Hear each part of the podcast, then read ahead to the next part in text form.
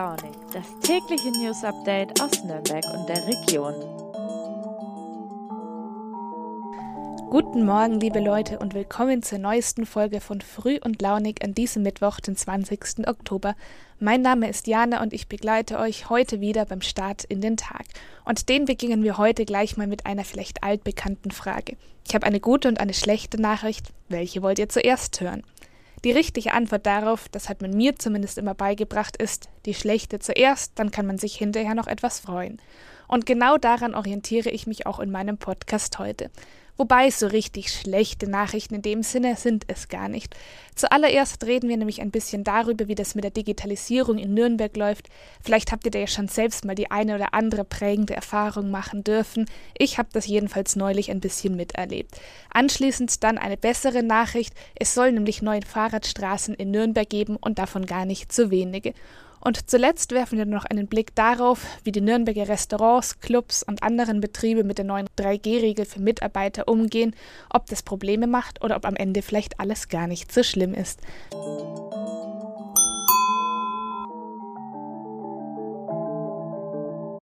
Digitalisierung und Behörden. In den Ohren vieler Zuhörer vielleicht ein Widerspruch in sich. Das ist natürlich ein Klischee, aber auch die haben bekanntlich meist einen kleinen wahren Kern. Das durfte auch ich neulich beim Nürnberger Einwohnermeldeamt erleben. Ich bin nämlich erst dieses Jahr nach Nürnberg gezogen und wollte mich da natürlich ganz korrekt anmelden. Das Einwohnermeldeamt hat bekanntlich schon seit vielen Monaten Probleme, angesichts des knappen Personals mit den Anliegen seiner Bürger hinterherzukommen. Dafür wurde dann auch ein Online-Portal eingerichtet, auf dem man sich für die Termine vorher anmelden kann. Dummerweise wollte mir dieses Portal aber, egal zu welcher Tages- und Nachtzeit ich auch dorthin ging, keinen einzigen Vorschlag ausspucken, wann ich denn zum Termin kommen könnte. Eine Warteliste gab es dafür leider auch nicht. Und daher habe ich dann beschlossen, es eben ganz analog zu machen. Ich habe die Formulare ausgedrückt, händisch ausgefüllt und per Post geschickt, damit dann auf dem Amt ein Mitarbeiter mein Kritzel entziffern und ebenso manuell die Daten wieder in den Computer eintragen kann. Kein Wunder, wenn da dem Personal die Zeit ausgeht. Ein bis zwei Wochen, sagte die Website, würde es dauern, dann bekäme man die Meldebestätigung. Nach vier Wochen wurde ich dann aber skeptisch und hängte mich mal in die Bürgerhotline. Am Telefon sagte mir die freundliche Dame dann, also beim Einwohnermeldeamt, da stapeln sich die Kisten mit postalischen Meldungen. Sechs Wochen müssen Sie da schon mindestens rechnen. Natürlich werde das Bußgeld nicht erhoben, das man für eine späte Meldung sonst zahlt, sagte sie mir auch, aber es geht ja auch noch um mehr. Wo beantrage ich denn währenddessen zum Beispiel einen neuen Personalausweis, bevor der alte abläuft?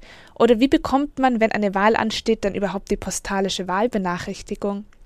Barrierefreie Digitalisierung, das wäre dann eben der Weg, wie unsere Ämter solche Verwaltungsakte einfacher lösen konnten und dann auch mit den Terminen wieder hinterherkommen. Und genau davon berichtet nun meine Kollegin Elke Grasser-Reitzner, die mit einem IT-Experten darüber gesprochen hat, was unserer öffentlichen Verwaltung helfen könnte. Liebe Elke, wie ist denn der Stand der Digitalisierung in Nürnberg und Region? Ich habe mich mit einem Nürnberger IT-Experten unterhalten, mit Mesut Yavuz. Er ist Spezialist für IT für Softwarelösungen. Und er sagt, unsere Verwaltung ist noch längst nicht auf dem Pfad der Digitalisierung angekommen. Denn die Ämter müssten eigentlich auch untereinander besser kommunizieren können. Nicht nur die Nürnberger Ämter untereinander, sondern vielleicht auch Nürnberg, Fürth, Erlangen, Schwabach, die gesamte Metropolregion. Und da hat er die Idee, dass es da noch viel zu tun gibt, um die Ämter so aufzustellen, dass wir als Bürger, als Kunden auch gut davon profitieren. Ist die Stadt Nürnberg deiner Ansicht nach da schon dabei? Erlebst du da schon Fortschritte? Also ich glaube, ähm, die Stadt Nürnberg ist da ganz gut bei der Sache. Aber was so den IT-Experten wie dem Herrn Javus vorschwebt, ist natürlich eine ganz andere Lösung. Da müssen die Städte untereinander einfach besser technisch miteinander verbunden werden. Und davon sind wir, glaube ich, noch sehr weit weg. Das Gesundheitsamt in Nürnberg zum Beispiel hat mitgearbeitet an dieser neuen Software, SORMAS heißt sie, die jetzt bundesweit an den Gesundheitsämtern ausgerollt wird oder zum Teil schon ausgerollt ist. Da hat sich Nürnberg mit der Technischen Hochschule zusammengetan und da auch sehr gute Lösungen erarbeitet. Die sind jetzt in diese Bundessoftware eingearbeitet worden. Also man sieht, Nürnberg ist schon ganz gut bei der Sache, aber so, dass die Städte untereinander technisch miteinander zusammenarbeiten, da glaube ich, dauert es noch sehr lange. Warum ist diese Verknüpfung zwischen verschiedenen Ständen und deren IT-Systemen so schwierig? Woran fehlt es da? Würde auch voraussetzen, dass es sowas wie Open Source Lösungen gibt. Das heißt, die Quellcodes sind einsehbar, die Städte könnten daran arbeiten und sich gegenseitig vernetzen. Und so ist es ja noch lange nicht, denn wenn eine Stadt irgendwo sich digital besser aufstellen will, dann gibt sie eine Ausschreibung heraus, dann bewerben sich Firmen und sie installieren ihre Software. Und das ist ein geschlossenes System, da kommt natürlich kein anderer rein. Also so die Idee, die Codes aufzumachen und aneinander anzudocken und sich die Systeme runterzuschreiben auf die eigenen Bedürfnisse, damit man so barrierefrei kommunizieren kann, das glaube ich, ist noch ein ganzes Stück entfernt. Könnte die Stadt Nürnberg überhaupt selbst entscheiden, auf Open Source zu setzen oder bräuchte es da vielleicht die Zustimmung von Bund oder Land? Naja, man müsste zumindest freigeben, denke ich mal. Also das ähm, ist schon jedem selber überlassen, das zu tun. Aber es müssten ja auch die anderen Städte wollen. Man müsste da miteinander kommunizieren. Also Herr Javus hat ein sehr schönes Beispiel in dem Interview, das ich mit ihm gemacht habe, gegeben. Er sagt, wenn man zum Beispiel im Bereich der Hygiene oder der Umweltmedizin eine Anwendung plant, zum Beispiel fürs Trinkwasser, dann könnte das auch die Stadt Erlangen nutzen und sagen, ah, die Nürnberger haben da was sehr Tolles, womit man das Trinkwasser testen kann. Das nutzen wir auch. Zeitgleich machen vielleicht die Erlanger irgendwas zum Thema Mäusebefall, was wiederum auch Nürnberg nutzen könnte. Da kann man sich gegenseitig die Bälle zuspielen, kann natürlich auch mit knappem Personal besser klarkommen, weil man ja da was nützen kann, setzt aber halt voraus, dass diese Lösungen funktionieren, dass man sich austauschen kann, dass sie zusammenpassen, dass sie gut an das jeweilige System angedockt werden, das ja ohnehin schon existiert. Und ich glaube, das ist eine große Herausforderung, der sich die Städte stellen müssten. Und die Frage ist ja, ob sie es wollen. Ja, vielen Dank, liebe Elke. Das klingt auf jeden Fall, als wäre da noch viel zu tun. Falls ihr gerne das ganze Interview mit dem IT-Experten Meso Diavus lesen wollt, das erscheint morgen auf nordbayern.de.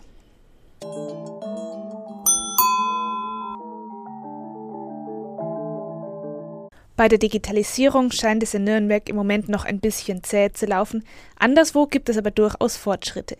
Gestern hat zum Beispiel der Verkehrsausschuss beschlossen, dass es künftig noch mehr Fahrradstraßen geben soll. Um die zehn Kilometer existieren bereits, die längste dann demnächst in Lauf am Holz mit sechs Kilometern, und nun wurde die Verwaltung beauftragt, nochmal zehn bis 15 Kilometer zu planen. Die spannende Frage ist jetzt allerdings, wie schnell das tatsächlich gehen wird. Erst im Januar hatte die Stadt ja den Mobilitätspakt beschlossen. Ein drohender Ratentscheid war damit vom Tisch. Und in diesem Pakt wurde neben der Stärkung des ÖPNV und der Belange von Fußgängern eben auch zentral beschlossen, ein durchgängiges, sicheres Radwegenetz für Nürnberg zu bauen. Doch erst vor kurzem wurde bekannt, dass die Stadt aufgrund ihres knappen Haushalts auch hier sparen will. Laut Vorlage müsste Nürnberg für den Mobilitätspakt eigentlich in den kommenden zehn Jahren 86 neue Stellen schaffen. Kostenpunkt dafür 60 Millionen Euro. 27 von diesen Stellen sollten schon 2022 besetzt werden. Jetzt werden es erstmal ein Drittel weniger. Und damit gibt es dann eben auch weniger Personal, das die neuen Radwege planen kann. Aufgeschoben ist aber nicht aufgehoben, sagen dazu die Fraktionen von CSU, SPD und Grünen im Stadtrat, die dazu eine Pressekonferenz gegeben haben. Sie hoffen jetzt darauf, dass in den nächsten Jahren mehr Fördergeld von Bund und Land und außerdem mehr Gewerbesteuer fließt und dann die Maßnahmen nachgeholt werden können. Ob das klappt, muss sich erst noch zeigen. Viel interessanter ist im Moment natürlich die Frage, wo denn nun die Fahrradstraßen hinkommen, die beschlossen wurden. Die Liste an Vorschlägen dafür ist ziemlich lang. Der Tone S-Bahn, die Felsenstraße in Röthenbach oder aus der Innenstadt kommende Rennweg.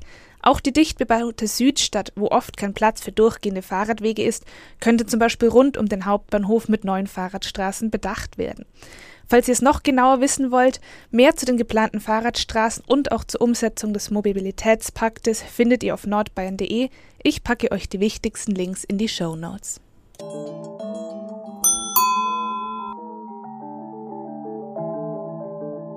Eigentlich warten wir ja alle nur noch darauf, dass die Corona-Pandemie endlich ganz vorbei ist, aber leider sind wir noch nicht da und das schöne Wort Infektionsschutzverordnung gehört immer noch zu unserem täglichen Wortschatz. Und da steht neuerdings eben auch etwas drin, was für viele Arbeitgeber einige Umstellung bedeutet. Dort, wo 3G gilt für die Kunden, die dann vielleicht nur so in ein Restaurant oder in ein Geschäft können, dort gilt 3G nämlich jetzt auch für die Mitarbeiter. Wenn jemand sogar noch vorsichtiger ist und vielleicht nur unter 2G Leute in seinen Betrieb lässt, dann müssen auch die Mitarbeiter geimpft oder genesen sein, wenn sie mit den Kunden zusammenarbeiten wollen. Unsere Reporterin Naub Nguyen hat sich umgehört bei den Arbeitgebern in der Region, was das für sie bedeutet und kann uns auch erzählen, ob das das Leben für Gastronomie und Clubs, die ohnehin schon viel gelitten haben in der Pandemie, vielleicht noch ein bisschen schwerer macht alle, mit denen ich gesprochen habe, das ist die Stadt Nürnberg als Arbeitgeber, das sind ähm, Clubs gewesen und ähm, auch Betriebe in der Gastronomie, unterstützen alle diese Maßnahmen und sagen, das kann ja nicht sein, dass ein getesteter, geimpfter, genesener Kunde reingeht in einen Laden und der Mitarbeiter hinter der Theke muss das alles nicht einhalten. Ob sie das alles für im Alltag umsetzbar halten, ist eine andere Frage. Bisher haben sich noch keine großen Schwierigkeiten ergeben, da die Testpflicht ja erst am Dienstag angelaufen ist. Die Quote an zweifach Geimpften liegt in Bayern laut RKI bei ungefähr 63,6 Prozent. Diese Testpflicht betrifft also einige Leute. Das wird allerdings ganz schön teuer, oder? Seitdem die kostenlosen Bürgertests abgeschafft sind, kosten Tests tatsächlich einiges an Geld. Ein PCR-Test am Flughafen zum Beispiel kostet, je nachdem, wann man ihn vorliegen haben möchte, bis zu 150 Euro. Das ist nicht gerade billig. Und wenn ein Mitarbeiter zwei PCR-Tests in der Woche machen muss, summiert sich das. Zurzeit ist rechtlich noch völlig ungeklärt, wer PCR-Tests bezahlen soll und muss. Zurzeit sieht es so aus, dass die Unternehmen diese Tests bezahlen. In der Gastronomie ist es so, da trifft man nämlich auf große Personalnot und würde, wenn das Personal diese PCR-Tests auch noch selber bezahlen müsste, wahrscheinlich sonst gar kein Personal mehr finden. Die neue 3G-Regel für Mitarbeiter gilt natürlich ganz prominent zum Beispiel auch für Clubs und Diskos, die ja gerade erst wieder öffnen konnten und der Pandemie sowieso sehr gelitten hat. Wie ist es denn für die? Macht das denen jetzt zusätzliche Schwierigkeiten? Für die Clubs und Diskos ändert sich überhaupt nichts. Für die war schon seit Anfang Oktober sonnenklar, dass sie sowieso nur öffnen dürfen, wenn ihre Mitarbeiter ebenfalls 3G plus unterliegen also mit PCR-Test getestet sind, genesen oder geimpft, sonst könnten die überhaupt nicht aufmachen. Ich habe auch mit dem Betreiber von der Bar Stereo gesprochen in der Klaragasse. Der zum Beispiel hat freiwillig sogar 2G. Das bedeutet, dass bei ihm sowieso nur Mitarbeiter hinterm Tresen stehen, die geimpft oder genesen sind. Da reicht auch gar kein Test. Deswegen ist es den Clubs und Diskurs sehr egal. Worüber alle klagen, ist der Personalmangel. Das ist in dieser Branche das aller, aller, allergrößte Problem. Vielen Dank für diese Einschätzung, liebe Naub. Dann sind wir doch mal gespannt, wie das mit der Umsetzung dann tatsächlich in der Realität funktioniert.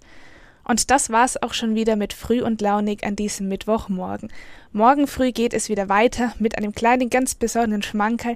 Dann spreche ich nämlich mit dem Christkind und übermittle vielleicht schon mal ein paar Wünsche. Wenn ihr es wissen wollt, schaltet morgen wieder ein und bis dahin passt auf euch auf, habt einen schönen Tag, eure Jana.